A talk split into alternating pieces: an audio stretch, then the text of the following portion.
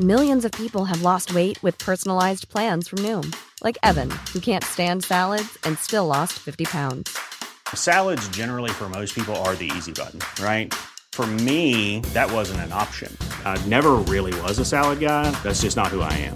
But Noom worked for me. Get your personalized plan today at Noom.com. Real Noom user compensated to provide their story. In four weeks, the typical Noom user can expect to lose one to two pounds per week. Individual results may vary. Heraldo Radio. El dedo en la llaga. Había una vez un mundo en el que nadie creía. Un país de historias inexplicables. Una nación con personajes asombrosos. Santo Tomás tenía razón. Hay que ver para creer. El México increíble. Las verdades que duelen. La voz de los que callan. El dedo en la llaga. Infórmate, diviértete, enójate y vuelve a empezar. El Heraldo Radio presenta El Dedo en la Llaga con Adriana Delgado.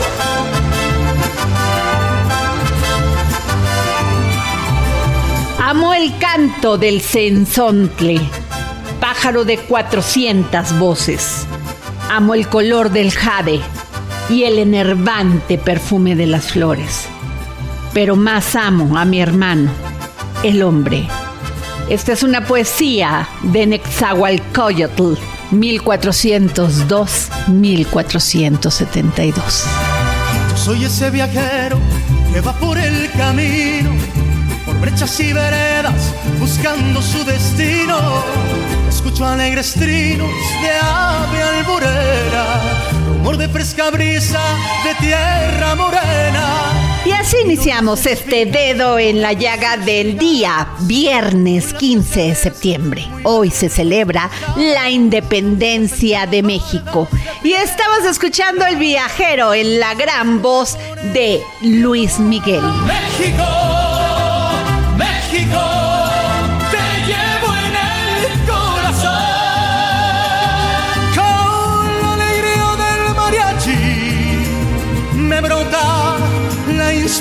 inspiración. México, México,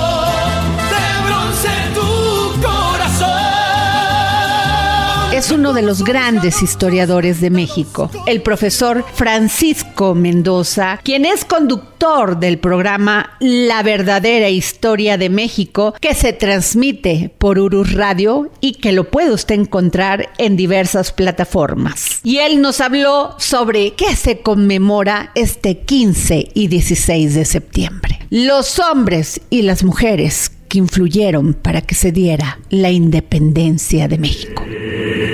Dedo en la llaga. Y bueno, tengo en la línea al profesor Francisco Mendoza, historiador y conductor del programa La verdadera historia de México, que se transmite por Urus Radio. ¿Cómo está, profesor? Muy buenas tardes. Adriana, muy buenas tardes, con el gusto de saludarte, les enviamos fuerte, muy fuerte abrazo y sí, estamos ya preparando el gran festejo por conmemorar un año más del inicio de nuestra lucha de independencia, Adriana. Así es. ¿Me puede decir, porque, eh, profesor, empezamos a festejar desde el 15, 15 para 16 de septiembre? ¿Qué pasa en estas horas? Adriana, eh, fíjate que aquí se ha dado una versión equivocada. Se dice que Porfirio Díaz fue el que adelantó la fecha, pero no es así. De hecho, eh, el primero que celebra es eh, López Rayón, es el primero que celebra con un brindis una noche antes, porque el llamado de Miguel Hidalgo fue en la madrugada del 16,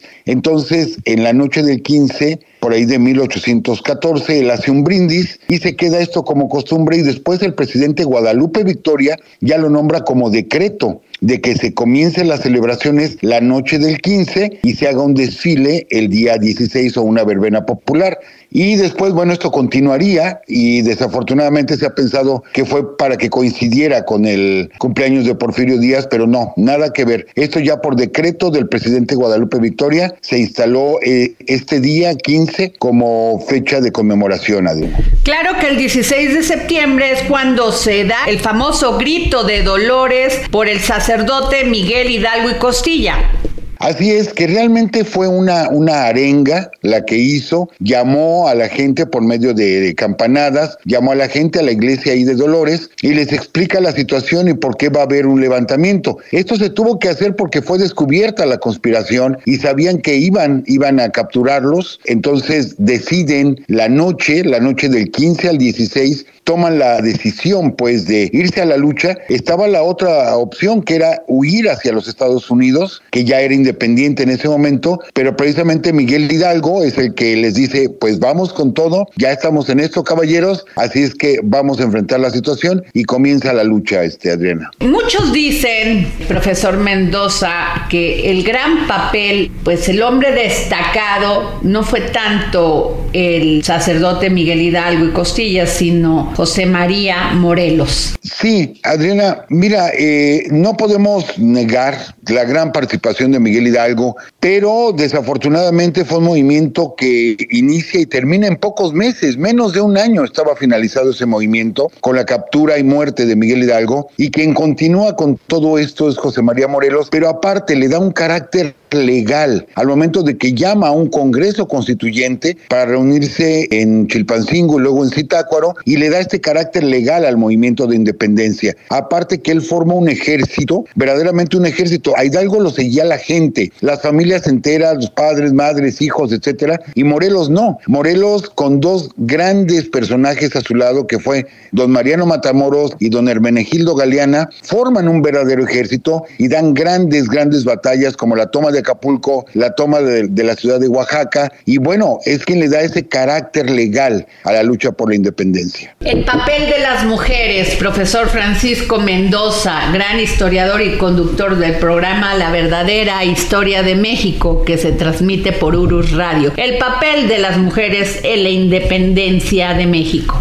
Sí, Adriana. Fíjate que tenemos la idea, la idea de mencionar exclusivamente a la corregidora José Ortiz y a veces pensamos que José Ortiz solamente avisó de la conspiración y termina su papel. No, José Ortiz siguió luchando por la independencia. De hecho, fue un dolor de cabeza para el virreinato. Le daban la queja a su esposo, al corregidor Miguel Domínguez, para que ya tranquilizara a su mujer. Eh, tenemos otro gran personaje, Leona Vicario, pero Adriana, hay otros personajes como Mariana Rodríguez del Toro, eh, Gertrudis Bocanegra, tuvieron una gran participación en la lucha por la independencia, pero sobre todo una que no se le ha reconocido, que es Alagüera Rodríguez, también un extraordinario personaje de ese tiempo que apoyó no solamente a Hidalgo, apoyó también a Morelos e incluso conoció a Simón Bolívar cuando estuvo aquí en México y también se dice que lo apoyó a Simón Bolívar, que por cierto, Simón Bolívar vino aquí, se fue a Europa y posteriormente quien lo casi lo trajo a México, Simón Bolívar estuvo a punto de pelear en México por la independencia o en contra de los españoles, porque lo convenció Fray Servando Teresa de Mier, otro grandísimo personaje de nuestra independencia.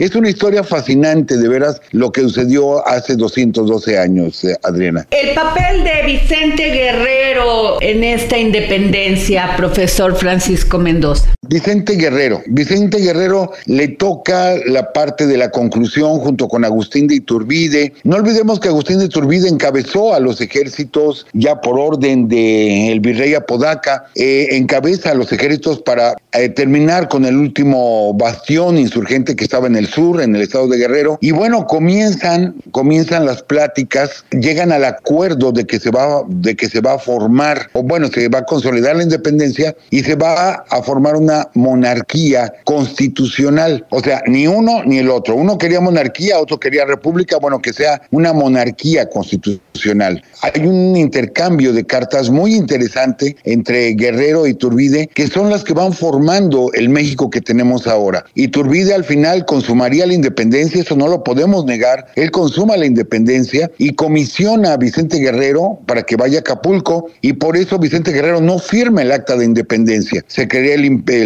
imperio de Iturbide que caería poco tiempo después y se instala la república, pero realmente viene de ese intercambio de cartas entre Iturbide y Vicente Guerrero, ahí se está formando la Porque independientemente el tema del grito en el zócalo de la ciudad por el presidente de la república, ¿qué origen tiene? ¿Es el origen de este grito que da Miguel Hidalgo y Costilla o se transforma? Ahí entra otra anécdota, Adriana, se hacía un brindis y se hacía un festejo, era como se acostumbraba, pero quien viene a hacer una arenga y una fiesta popular la noche del 15 es Maximiliano, Maximiliano que va precisamente a la casa de Hidalgo cuando él estuvo en, el imperio aquí en México y él hace esta arenga y hace la fiesta la noche del 15 y desde entonces se ha ido, bueno, se fue tomando y cobró mucha fuerza en la época del porfiriato. De ahí que ya se quedó esta, esta costumbre, pero increíblemente tuvo que ver el mismo Maximiliano en esta tradición que ahora tenemos los mexicanos. Pues yo le agradezco, profesor Francisco Mendoza, historiador y conductor del programa La verdadera historia de México, que se transmite por Urus Radio. Le agradezco que nos haya tomado la llamada para el dedo en la llaga y como siempre, la verdad, aprender de usted es una maravilla. Adriana, te lo agradezco mucho de ver a tus comentarios y lo único que podemos decir, que viva México, que viva Adriana, México. que viva México. Gracias. Hasta luego. El dedo en la llaga. Y desde Argentina y en exclusiva para el dedo en la llaga, el gran filósofo y escritor Hernán Melana, que hoy nos habla sobre Tomás de Aquino y la lógica. Filosofía, psicología, historias con Hernán Melana. Hola Adriana y oyentes del dedo en la llaga. Bienvenidos a otro episodio de Filosofía, Psicología, Historias. Hoy vamos a hablar de Tomás de Aquino y su lógica. Tomás de Aquino se preguntaba qué es el conocimiento y se preguntaba si ese conocimiento era un regalo de Dios, si era vertido por Dios a los hombres y se preguntaba si no fuese así, ¿tendríamos entendimiento? Él se separa de la idea de Agustín de Hipona, de los místicos, de los intuicionistas. Para él el conocimiento es un producto natural, obtenido mediante los sentidos corporales y un sentido interno llamado conciencia de sí mismo. Pero es un conocimiento limitado, aunque digno de confianza. Y tanta confianza nos da que podemos a través de este entendimiento saber que Dios existe. Por algunas analogías, por un conocimiento indirecto y por deducciones lógicas. Él nos dice que si bien el conocimiento tiene limitaciones, sobre todo hacia aquello que está por encima de la naturaleza, es decir, lo sobrenatural, que no lo podamos comprender, sería como si un campesino considerara falsas las teorías de un filósofo solo porque no las puede entender. Y él dice, es una locura en ese mismo sentido que un hombre rechace las revelaciones de Dios porque la razón no las puede entender e incluso pareciera contradecirlas. Y entonces, en su metafísica, Tomás de Aquino dice que las cuestiones creadas tienen una esencia y una existencia diferentes, excepto en Dios, que no fue creado, y que es la primera causa de todo lo que hay en el mundo. Y entonces él dice que su existencia se puede probar por la razón, y argumenta que todas las mociones son causadas por mociones anteriores. Y si uno llega hasta la primera moción, hay un primer motor que movió algo. Y ese motor primero tiene que ser Dios. Lo mismo dice con las causas y efectos. Tiene que haber una primera causa. Luego dice que lo contingente puede existir, pero que no es necesario, aunque depende de lo necesario, que debe ser. Por lo tanto, lo posible depende de lo actual. Y esta serie nos retrotrae a un ser necesario, que es pura actualidad. También dice que las cosas son buenas, verdaderas, nobles, en varios grados. ¿Y cuál es la fuente entonces?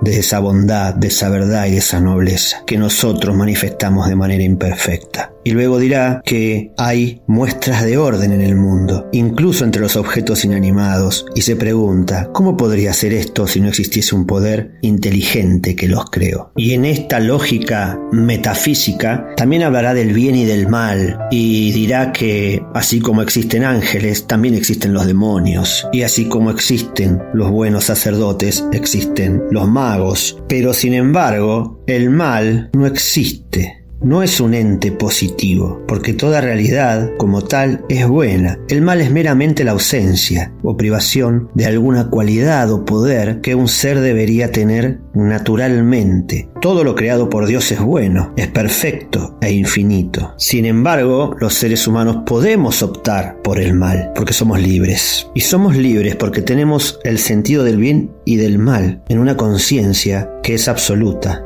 y llega a decir que si la Iglesia mandara algo contra la conciencia, contra esta conciencia que ha descrito de los seres humanos, estos deben desobedecer si es que su conciencia le dice que la fe en Cristo es algo malo. Me despido con una frase de este filósofo de la Edad Media que navegaba entre la lógica y la fe buscando un equilibrio pero que se preguntaba y repreguntaba acerca de las cuestiones esenciales del ser humano. Y hablando de fe, trató de describirla en esta frase que les comparto y que dice así. La fe es un acto de la inteligencia, iluminada por la voluntad que cree firmemente en lo que no ve. Gracias Adriana y oyentes del dedo en la llaga. Si quieren escuchar más episodios de filosofía, psicología, historias, pueden hacerlo en diferentes redes sociales como Spreaker, Spotify, YouTube, Apple Podcasts y demás. Soy Hernán Melana y espero encontrarme con ustedes nuevamente la semana que viene. Hoy es viernes, viernes, viernes del historiador Ignacio Anaya, que hoy en sus cápsulas del pasado nos habla sobre qué gritó Miguel Hidalgo en Dolores. Cápsulas del pasado con el historiador Ignacio Anaya. Hola Adriana, hola amigas y amigos del dedo en la llaga y esta es mi cápsula del pasado. Como ocurre cada 15 y 16 de septiembre, celebramos el famoso grito de Dolores que tradicionalmente lo situamos como el inicio de la independencia del país. Cada año se recuerda el pronunciamiento de Miguel Hidalgo y se gritan varios vivas en todas las partes del país en su honor. Pero, ¿qué dijo exactamente? En la madrugada del 16 de septiembre de 1810 se marcó un punto de inflexión en la historia mexicana. Miguel Hidalgo proclamó lo que más tarde se conocería como el Grito de Dolores. Pero a pesar de su importancia, las palabras exactas de ese llamado se han perdido en el tiempo, dejándonos con un abanico de interpretaciones. ¿Qué palabras exactas usó Hidalgo esa madrugada? La respuesta es un mosaico de voces y versiones, pues a lo largo de los años varios testigos e historiadores han intentado capturar la esencia de ese momento. A fin de cuentas, no se dejó por escrito. Una versión nos dice, mueran los gachupines, muera el mal gobierno, viva Fernando VII, viva la América libre, viva la Virgen de Guadalupe. Mientras que otra proclama, viva la religión, viva nuestra Madre Santísima de Guadalupe, viva Fernando VII, viva la América, muera el mal gobierno. Hay quienes sugieren que Hidalgo, con pasión y urgencia, exclamó, Hijos míos, únanse conmigo, ayúdenme a defender la patria, los gachupines quieren entregarla a los impios franceses. Se acabó la opresión, se acabaron los tributos, al que me siga a caballo le daré un peso, y a los de a pie un tostón. Manuel Abad y Queipo, en 1810, nos dejó con, Viva nuestra Madre Santísima de Guadalupe, viva Fernando VII y muera el mal gobierno. Diego de Bringas ese mismo año proclamó, Viva la América, viva Fernando VII, Viva la religión y mueran los gachupines. Un anónimo recopilado por Ernesto Lemoine Villacaña nos aporta: Viva la religión católica, viva Fernando VII, viva la patria y reine por siempre en este continente americano nuestra sagrada patrona la Santísima Virgen de Guadalupe. Muera el mal gobierno. Y la lista sigue con Juan Aldama en 1811, Servando Teresa de Mier en 1813 y Lucas Alamán en 1840. Cada uno con una variación, un tono y una esencia particular de lo que dijo Hidalgo. Entonces, ¿cuál fue la verdadera proclamación de Hidalgo? Pues la verdad es que nunca lo sabremos con certeza, pues las palabras precisas del grito de Dolores nunca fueron documentadas en el momento en que ocurrieron. Todas estas fueron interpretaciones que se hicieron después. Lo que sí sabemos es que el llamado de Hidalgo fue un despertar, una chispa que encendió la lucha por la independencia de México. Este mosaico de voces refleja lo compleja y diversa que es la historia de México. Más que centrarnos en las palabras exactas, la verdad es que nos importa más el sentimiento unificador que generó, en el anhelo de una nación libre y en la pasión del pueblo mexicano. Aunque claro, todavía no está muy claro qué exactamente quería Miguel Hidalgo cuando proclamó esas palabras. El grito de Dolores, en sus múltiples versiones, es un recordatorio de que la historia no es estática, sino que está viva, respira y se transforma a través de las voces que la cuentan. Y hoy, siglos después, esos ecos aún resuenan en el corazón de México, recordando elementos como la lucha y la pasión en la independencia del país. Espero que les haya gustado este episodio y recuerden escucharnos cada semana. Muchas gracias y hasta la próxima.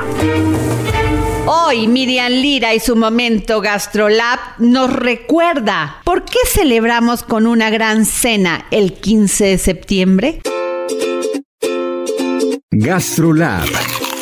Historia, recetas, materia prima y un sinfín de cosas que a todos nos interesan.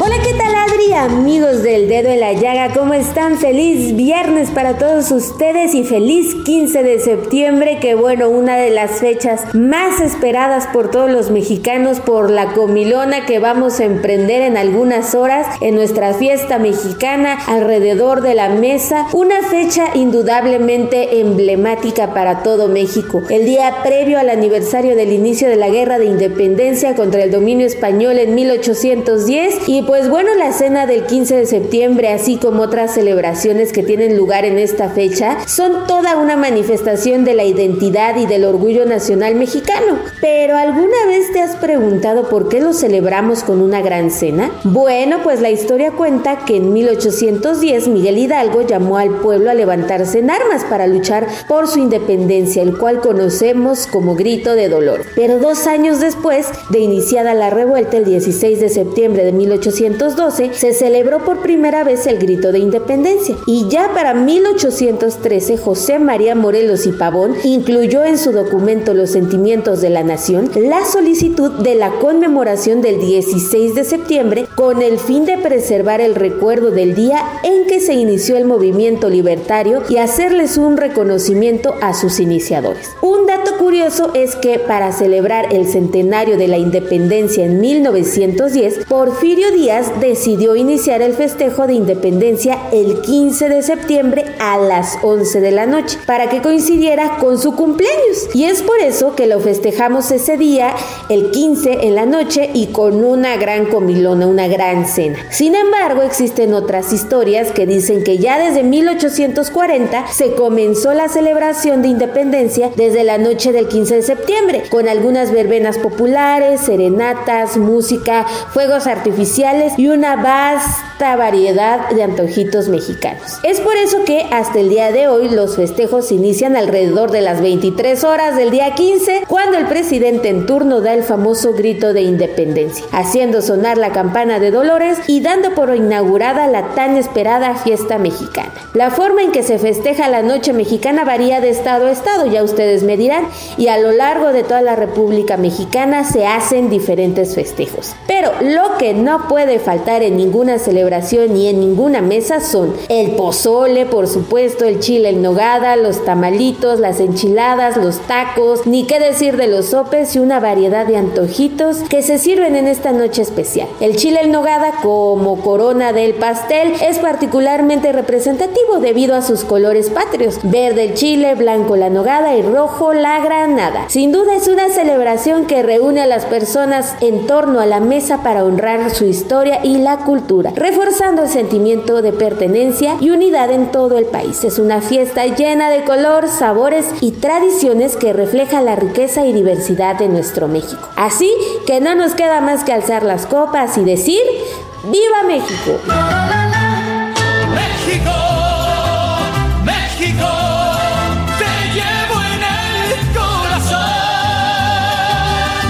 A hacer una pausa y regresamos para seguir poniendo el dedo en la llaga. Soy Adriana Delgado y mis redes sociales son arroba Adri Delgado Ruiz. México, de bronce tu corazón. No como sones jarochos cantados con emoción.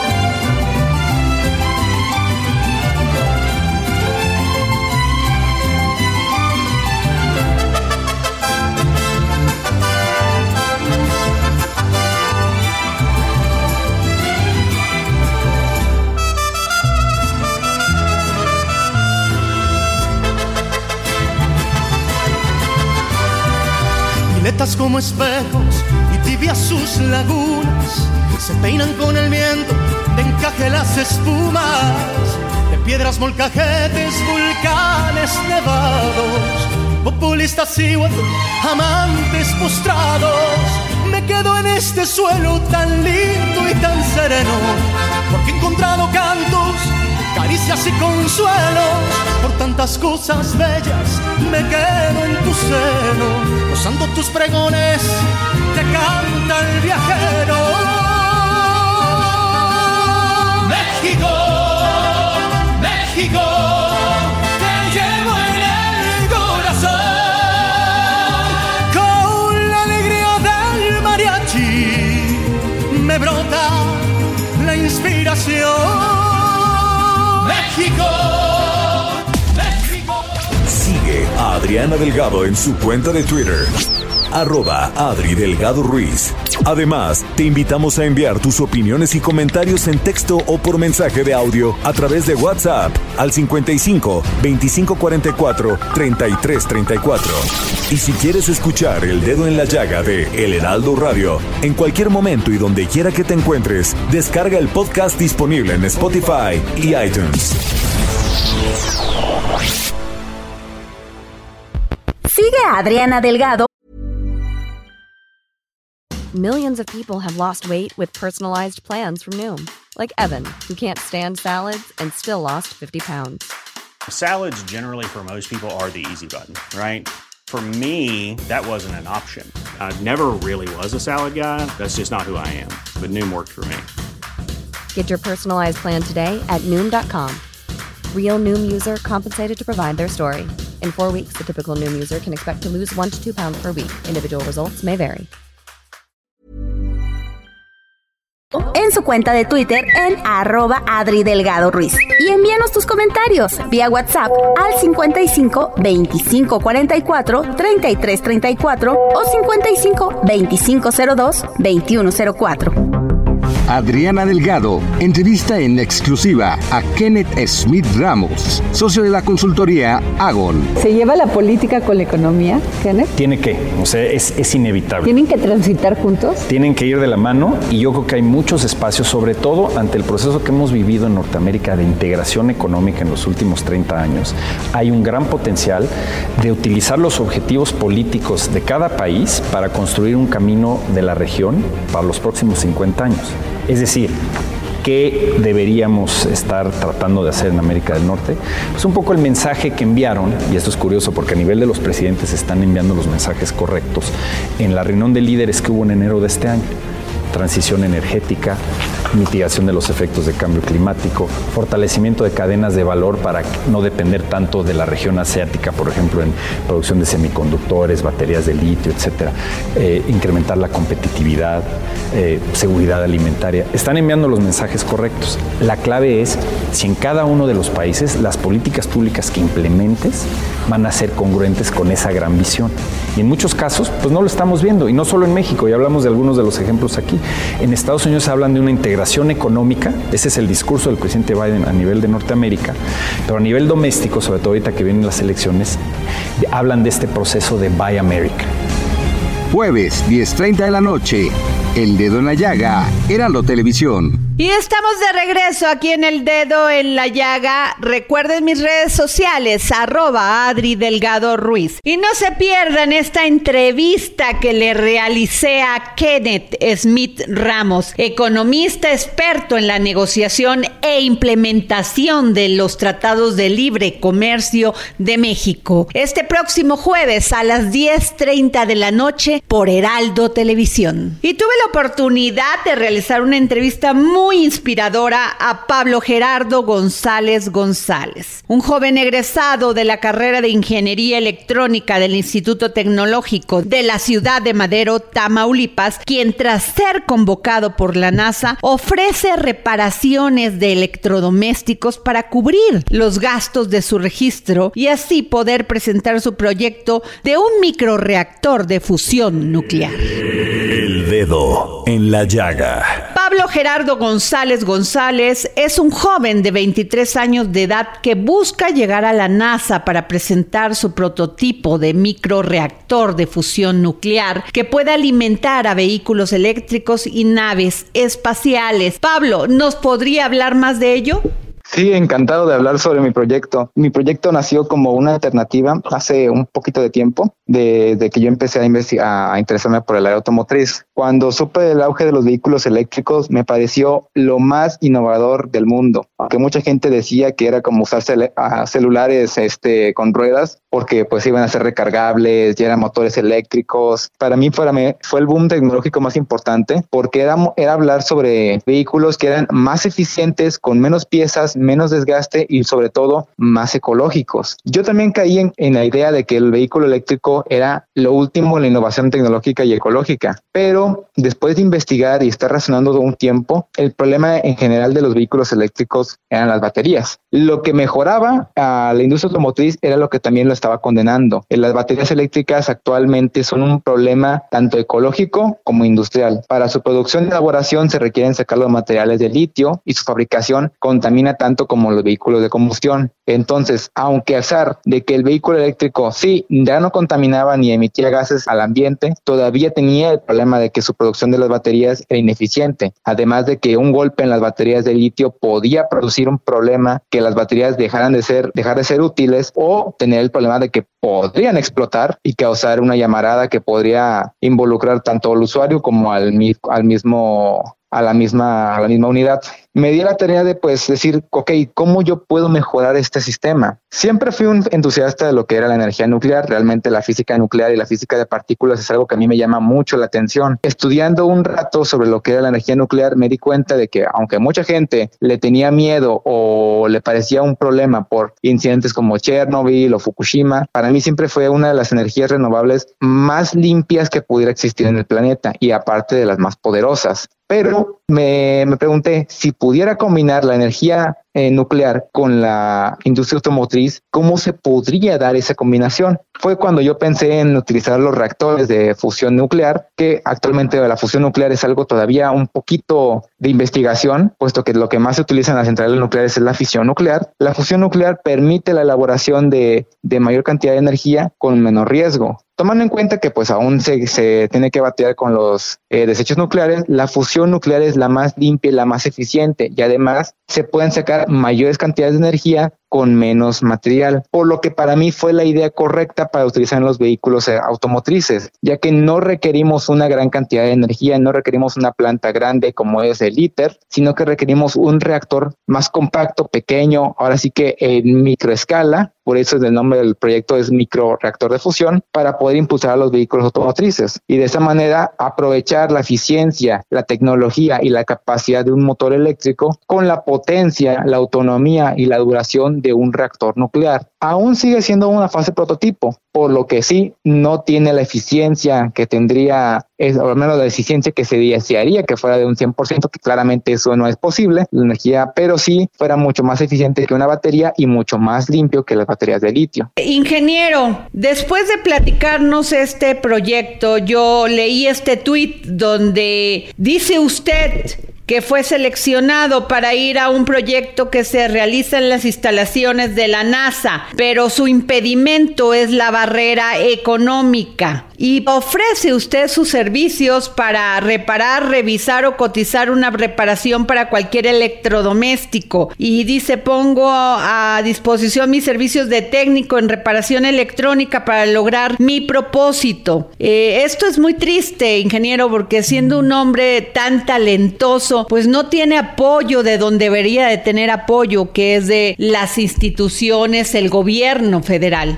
Pues solamente un poco, pero realmente cuando uno busca realizar sus sueños, ya no hay impedimentos, sino metas. Así es. Mi meta es esta, lograr, aunque sea de un trabajo duro y un esfuerzo constante, yo como técnico estoy solo. Eh, no tengo otra persona aquí que me ayude a revisar equipos, a cotizar, a hacer las revisiones y durante estos últimos días sí ha sido un poquito pesado porque me han llamado alrededor de unas 400 o 600 personas para revisar sus equipos y yo, aunque quiera darle seguimiento a todas, pues soy humano también y me equivoco, tardo un poco y en lo que estoy trabajando estoy atendiendo, estoy revisando llamadas y saco los trabajos que yo sé que puedo sacar lo más pronto posible para darle seguimiento a tantas personas. Claro. Entonces, a pesar de que me doy prisa para terminar los, los trabajos, no le puedo dar seguimiento a todas las personas por la alta demanda y aún así sigo tratando de, de seguir trabajando lo más duro que yo pueda. Créanme que estoy cansado, estoy a veces comiendo y trabajando y quedándome más noche, incluso por la mañana yo despierto y estoy trabajando, me voy a acostar y sigo pensando en el trabajo que voy a hacer el día de mañana, pero está valiendo, cada segundo está valiendo la pena porque sé que cada trabajo que yo termino, cada reparación, cada cotización, cada cliente que yo atiendo es un paso más que estoy que estoy alcanzando mis sueños para llegar a la NASA. Básicamente tiene usted muy poco tiempo porque debería estar ya del 10 al 15 de noviembre en Alabama, ¿es así? Es correcto, ya casi no nos queda tiempo. Lo más probable es que este proyecto lo tenga que seguir más adelante el año entrante. Por suerte, los las personales del programa han sido muy amables conmigo y me han dado la oportunidad de poder presentarme el año que viene. Este, creo que es a principios de año el, la siguiente fecha para poder ir. Entonces, yo estoy muy seguro que para finales de este año ya se resuelven todos los problemas, tanto como económicos, como los burocráticos, como lo que es la visa, y ya no voy a tener ningún impedimento para irme a Alabama el año entrante. Mientras, pues usted va a estar no solamente viendo su proyecto con el que va a estar participando, sino también trabajando muy duro como lo hace hasta este momento para poder juntar el dinero y poder tener los recursos. Y yo le quiero hacer una pregunta a todas las personas, todas aquellas personas que deseamos apoyarlo, ¿cómo lo podemos apoyar? Eh, simplemente con una llamada a mi teléfono, es el 833-127-9042 para cotizar alguna reparación de algún electrodoméstico, equipo, computadora, tablet, laptop. Yo estoy encantado de revisar eh, y hacer el trabajo en la medida de mis posibilidades. Claramente estoy abierto a colaboraciones con alguna empresa, institución. Siempre lo he dicho desde las primeras entrevistas, me gusta colaborar con la gente, me gusta eh, entregar una parte de mí, no solamente recibir, para que la gente sepa que esto no es, no es mi lucha, es una lucha que estamos haciendo todos por sacar adelante la ciencia y la innovación en México y que quiero que sepan que así es la manera en la que pueden apoyar, ya sea con un trabajo, una llamada, un mensaje felicitándome. Créanme que para mí eso me llena de orgullo y me llena de muchos ánimos para seguir trabajando y esforzándome cada día. Pues sin duda vamos a llevar esta entrevista a todas nuestras redes, expandir su mensaje y realmente me da muchísimo orgullo, Pablo González, contar con científicos como usted, con hombres de lucha, con hombres de esfuerzo.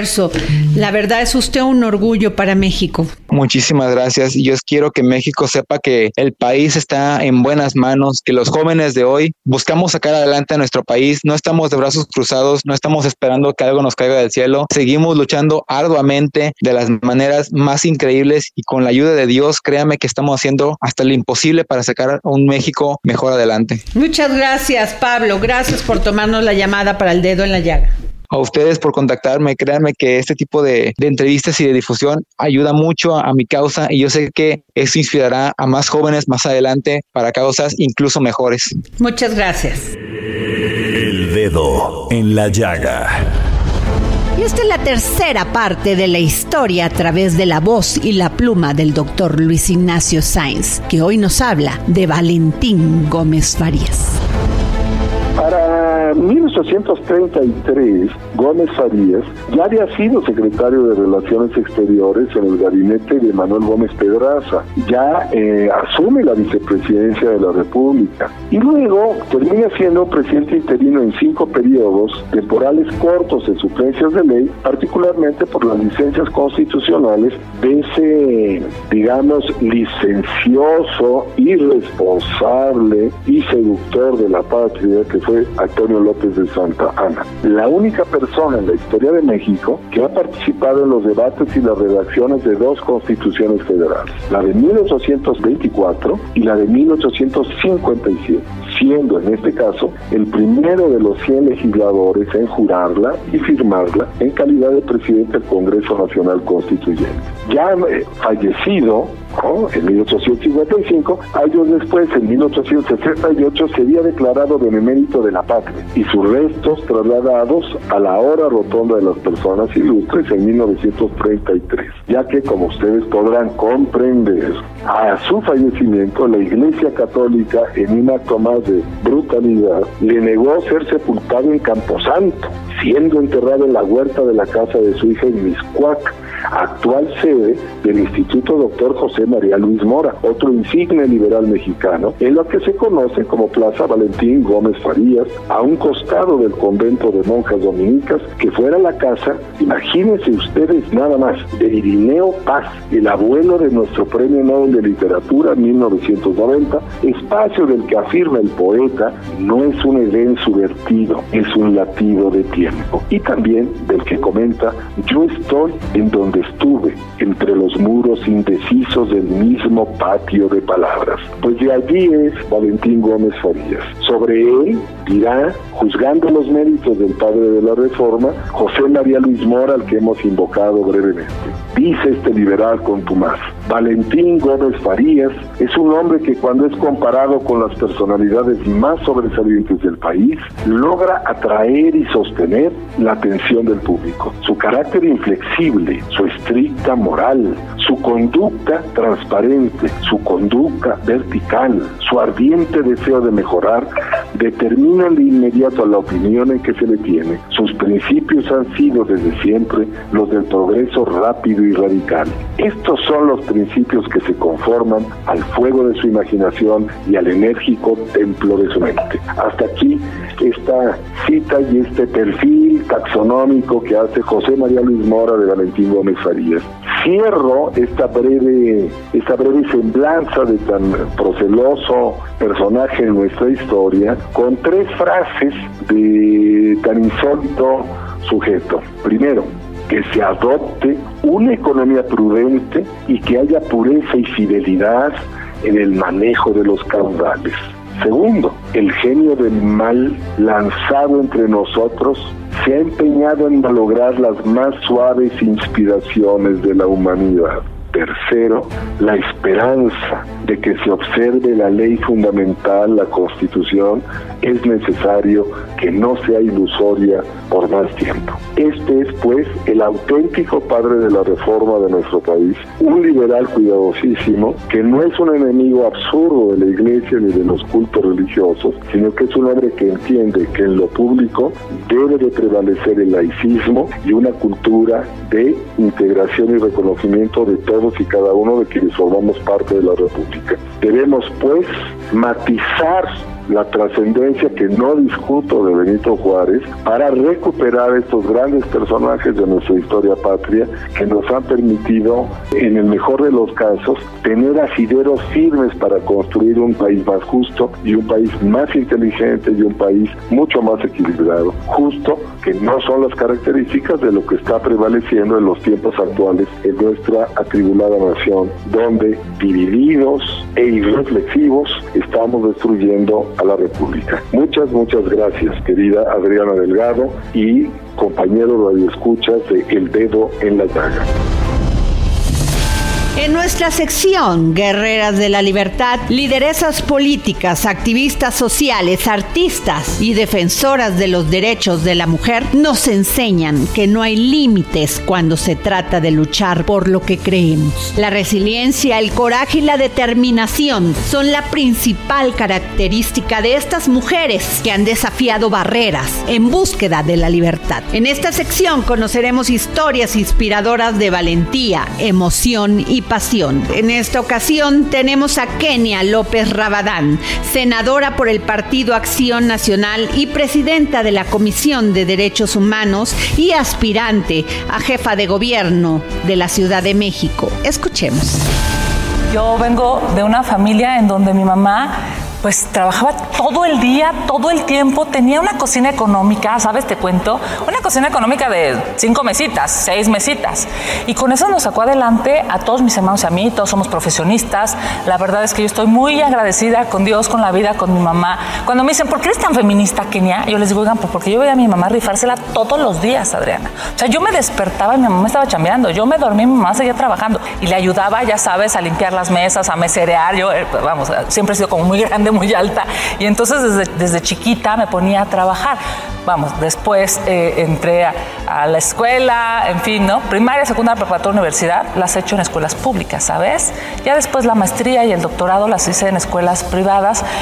Y yo soñaba, ya sabes, ¿no? O sea, con defender a las señoras que no tuvieran dinero y soñaba con este, sacar a, a los buenos de la cárcel para que no... O sea, esta lógica como de ayudar empecé a litigar y para mí fue terrible litigar porque era una cantidad de corrupción brutal y yo decía, no, yo eso no lo quiero saber. O sea, entonces dije, no, a mí esto no me gusta y si ese es el sistema, yo no lo quiero vivir, no quiero formar parte de él. Bueno, pues entonces entro al PAN, porque yo tenía un maestro que era panista, fue presidente del partido hace eh, muchos años, don Abel Vicencio Tobar, y era una gente súper decente, Adriana, o sea, era un gran ser humano. Entonces yo decía, si eso es el PAN, yo quiero ser panista, ¿sabes? Me meto al PAN y bueno, pues estoy hablándote del siglo pasado, literal. Yo estaba en la, en la carrera en CEU y en la primera semana que yo entré al PAN, pues ya me habían este, puesto a chambear, ¿no? Digo, evidentemente gratis, no tenía trabajo pagado, sino gratis. Y a mí me gustó muchísimo hablar con la gente, platicar con la gente. Y dije, claro, la política es un espacio donde puedes ayudar a las personas. O sea, es ahí, o sea, esa, como ese ánimo que yo tenía de ayudar a la gente. Dije, esa es la política. Yo les recuerdo muy bien que en una conferencia alguien dijo, es que para que quieran cambiar la política y hacer buena política, o sea, tienen que meter buenas personas. Y hoy lo sigo yo diciendo, ¿sabes? En mis conferencias. Y bueno, pues desde ahí te estoy hablando, eso fue en 1996. Y de ahí para acá, pues he tenido, gracias a Dios, gracias al partido, gracias a la gente, pues varios espacios de decisión. Sí, bueno, en la política era un club de Toby, mi querida Adriana. O sea, es impresionante. Ahora seguimos viendo las fotos y así, 30 hombres y 4 mujeres, ¿no? Así es. es. una realidad que hay que cambiar. Yo por eso presenté la mayor cantidad de iniciativas justamente para que el principio de paridad, ¿qué es esto? O sea, que las mujeres tengan la mitad del poder en todo el país. Porque una mujer que entra a la política o que entra a un juzgado o que entra a un ministerio público, que es la que toma las decisiones, le impregna su inteligencia, su capacidad y su visión de mujer. Libros, libros, libros con el gran Exxon Alamilla, gran promotor cultural, que hoy nos habla sobre el libro La ciudad y los perros, la primera novela de Mario Vargas Llosa, que se hizo acreedor al premio Biblioteca Breve en 1962. Estén atentos porque tengo un ejemplar de esta novela a quien me escriba o me mande un tuit arroba Adri Delgado Ruiz. Libros, libros, libros con Exxon Alamilla.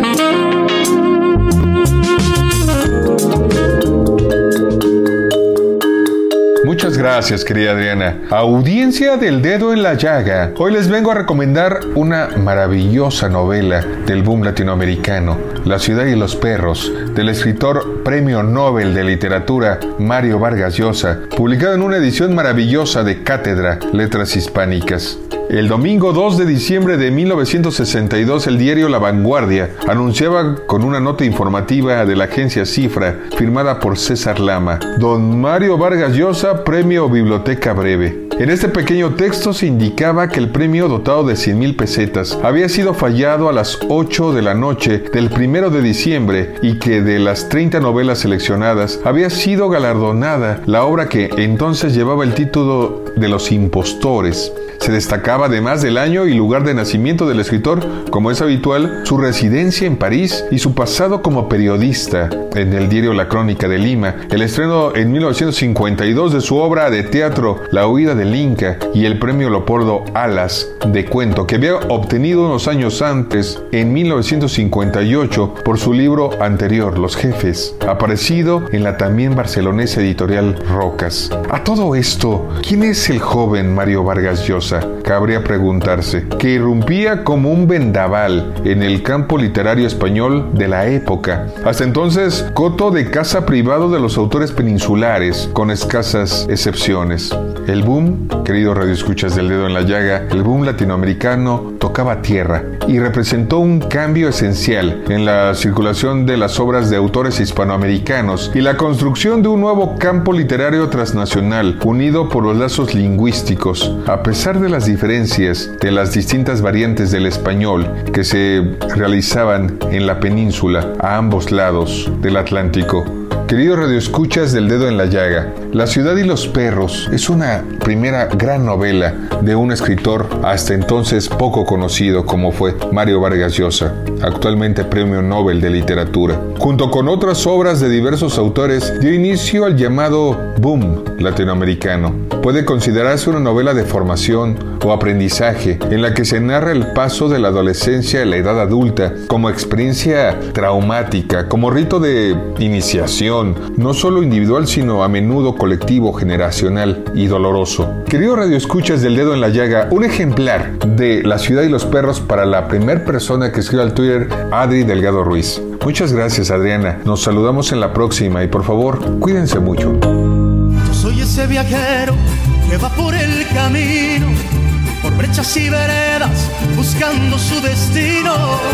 Escucho alegres trinos de ave alborera, de fresca brisa de tierra morena Miro las espigas, dorados sus trigales. Y así llegamos al final de este dedo en la llaga. Tenga usted un gran 15 de septiembre. Que viva México, que viva la independencia de México. Y como siempre les digo, gracias por escucharnos, pero gracias por permitirnos entrar en su corazón. Tenga un gran fin de semana de fiestas patrias. Cuídense, porque cuidándose, cuidan a los demás. México. Te llevo en el corazón. Con la alegría del mariachi me brota la inspiración. México México de bronce tu corazón. Hay como son escarochos cantados con emoción. México El.